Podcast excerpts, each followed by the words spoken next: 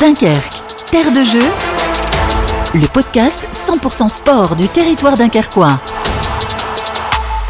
Nouveau numéro de ce podcast Dunkerque Terre de Jeu. Tout au long de l'année, nous allons évoquer le sport sous le prisme des Jeux Olympiques. Tout au long de ce mois de septembre, vous le savez, on parle euh, des clubs. On sera dans un instant avec euh, dirigeant, le coach aussi euh, du HGD. Mais ce numéro, il est un petit peu spécial. C'est les grands témoins. On évoque tout au long de la saison les sportifs dunkerquois qui ont fait les Jeux Olympiques. Et aujourd'hui, on va faire une petite digression. On parle pas des Jeux Olympiques d'été, mais des Jeux Olympiques d'hiver, puisque nous sommes avec les frères Rosenthal, François et Maurice. Merci beaucoup d'être avec nous, messieurs. Bonjour. Bonjour. Et nous sommes aussi avec Olivier Tartare, la communauté urbaine de Dunkerque, partenaire de Delta FM pour ce podcast. Salut Olivier. Salut Cyril. Les sportifs dunkerquois ont la parole.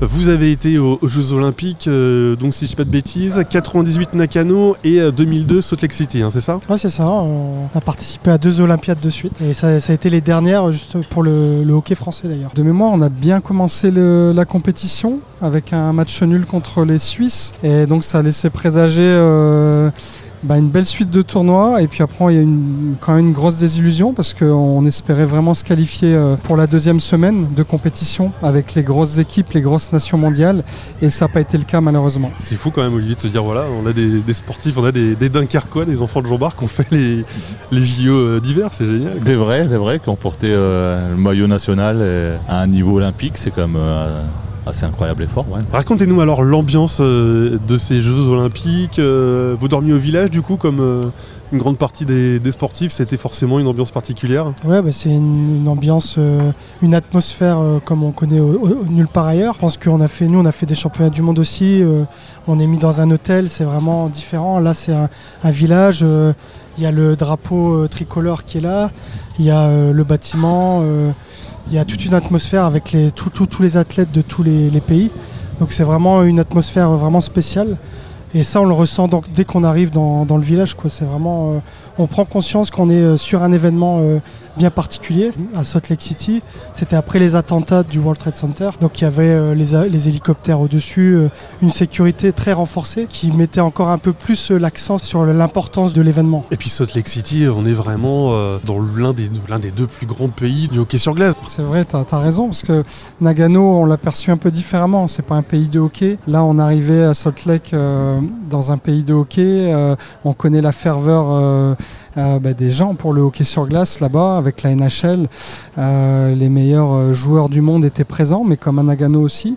Mais voilà, on était vraiment dans, le pays, dans le pays du hockey et on a vécu vraiment des, très bons moments, des moments exceptionnels, magiques. On dit toujours pour, un sportif, euh, que ce soit professionnel ou, non, le faire les JO, faire les JO, participer aux JO, c'est quelque chose de, magique. Et effectivement, c'est le cas. On a, on a des yeux euh, écarquillés tout le temps, mais le plus dur, c'est aussi bah, de rester dans sa bulle, rester concentré aussi sur sa compétition. Qu'est-ce que vous retenez du coup? Alors déjà au niveau euh, sportif, comment on se prépare pour des, Jeux Olympiques? Bah, ça, ça, arrive en plein milieu de la saison. On sait que l'échéance, elle arrive à, cette, à ce moment-là de l'année. Donc je dirais que la grosse préparation physique, elle se fait euh, pendant la période estivale. Quand on a cette échéance en point de mire, moi je me souviens que c'était une des préoccupations majeures, c'est de ne pas se blesser déjà. voilà, on essaie d'être le plus performant euh, possible et surtout d'être sélectionné. Il y a une partie de prépa mentale aussi du coup, chercher à ne pas être blessé. Est-ce que mentalement, comment on se prépare justement pour euh, concilier le sportif et se pas faire un peu grignoter par le mental qui arrête pas de se dire il, faut que je fasse attention? On y pense forcément dans, dans notre saison sportive de club petite bulle dans la tête qui fait qui dit qui dit euh, bah, c'est un événement majeur, on peut pas le louper et en même temps il faut pas trop y penser donc euh, t'étonne pas quand il y a des, des, athlètes qui se blessent avant les JO parce qu'il y a un élément qui doit jouer, sûrement jouer sur la prépa mentale et sur la, blessure, la blessure qui peut arriver je pense. François et Maurice Rosenthal qui sont euh, avec nous pour évoquer les Jeux Olympiques. Du coup c'est quoi les souvenirs qui reviennent de ces deux Olympiades François? Bah, Moi je citerai, c'est vrai que Maurice il n'a pas eu la chance de d'y participer, mais forcément c'est le c'est la cérémonie d'ouverture. À Nagano, on n'a pas eu la chance de d'y participer parce qu'on avait un match le lendemain. À Salt Lake, euh, bah, cérémonie d'ouverture euh, magique, grandiose. Euh, ça ouvre le bal, c'est quelque chose de, de, magique. Maurice n'a pas pu y participer parce qu'il était blessé au genou. Après, c'est vrai que ce qu'on voit à la télé, c'est l'instant T, mais il faut savoir que participer à cette cérémonie d'ouverture, c'est très long, c'est fastidieux. On est convoqué au village olympique. de mémoire, je crois que ça devait être 3 ou 4 heures avant. Après, on marche vers le village, mais on est à, à Salt Lake, on a été arrêté dans un dans une, un gymnase. On a attendu dans le gymnase pendant plus de deux heures, quasiment deux heures. Il y avait des questions de sécurité aussi. Voilà, il y avait la sécurité qui était très stricte. On marche tout doucement vers le stade avec toutes les, toutes les délégations qui se suivent.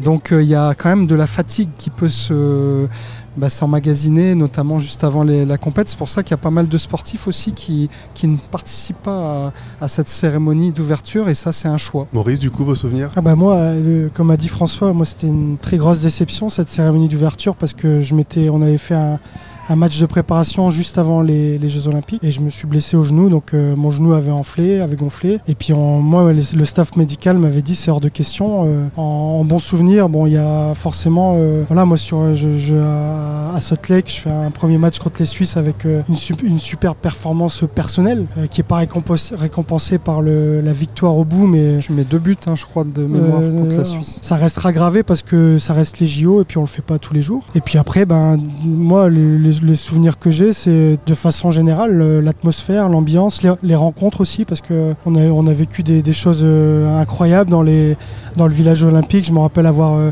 pu partager avec des athlètes suisses, des hockeyeurs suisses, qui peuvent être euh, la rivalité, des, rivaux vraiment sur la glace. Puis là, on a pu partager des choses en dehors de la glace qui font, que, qui font dire que vraiment les JO, ça peut aussi être un moteur pour voilà, dans les rencontres, dans les échanges. C'était vraiment vraiment superbe de, participer de cette façon-là. On a le temps d'aller voir d'autres épreuves du coup pendant parce que c'est aussi l'intérêt sur ces ben, JO pas pendant la compétition euh, même, parce que là, euh, on s'entraîne euh, tous les jours. Mais c'est vrai qu'après la compétition, on a eu l'occasion d'aller voir d'autres épreuves comme le ski, la descente de ski, le patinage artistique.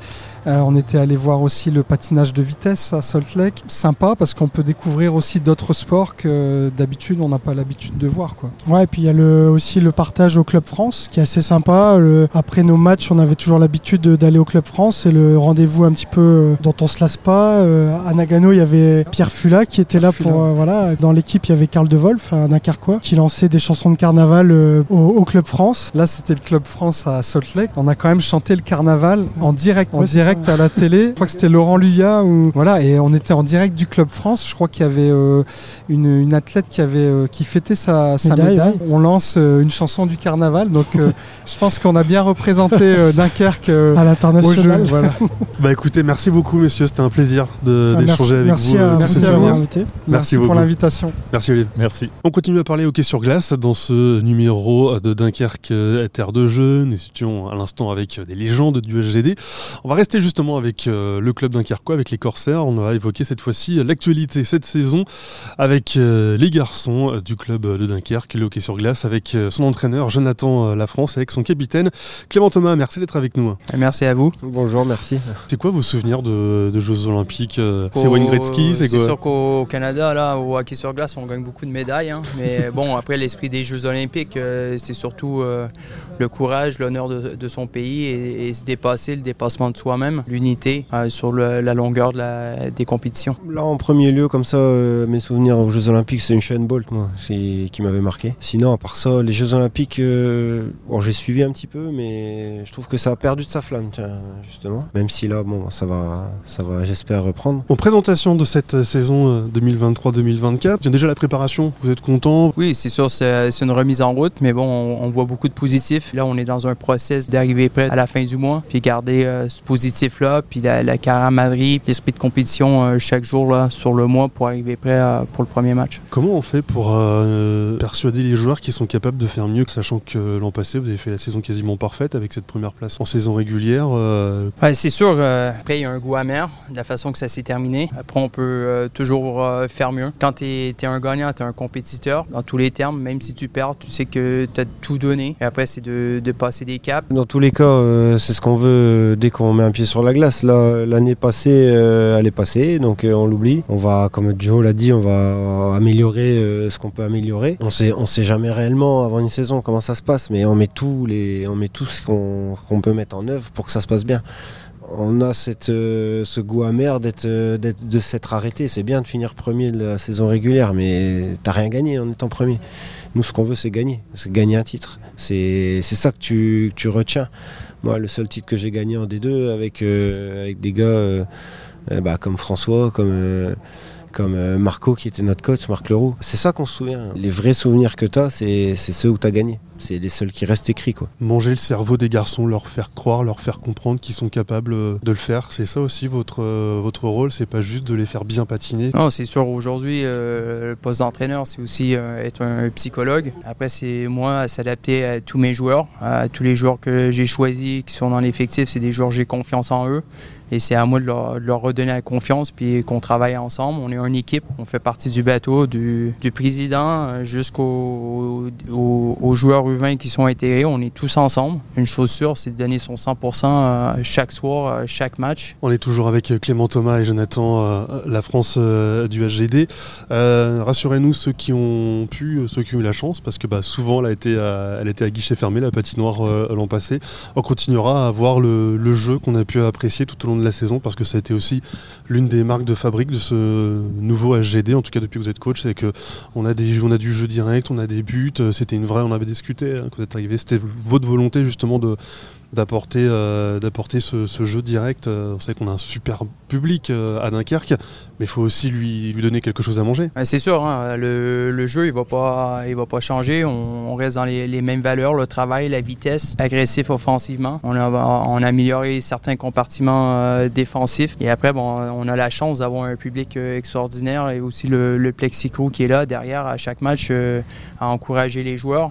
Et ça, eux, ils le ressentent et les gars sont, sont prêts là, à défendre nos couleurs et à défendre notre, notre bâtiment devant nos, nos supporters et, tout donner. Merci beaucoup d'avoir été avec nous, puis on vous souhaite plein de bonnes choses pour cette saison. Merci à vous. Merci. Dunkerque, terre de jeu, une création Delta FM en partenariat avec la communauté urbaine de Dunkerque. Retrouvez chaque semaine un nouvel épisode sur deltafm.fr et les plateformes de podcast.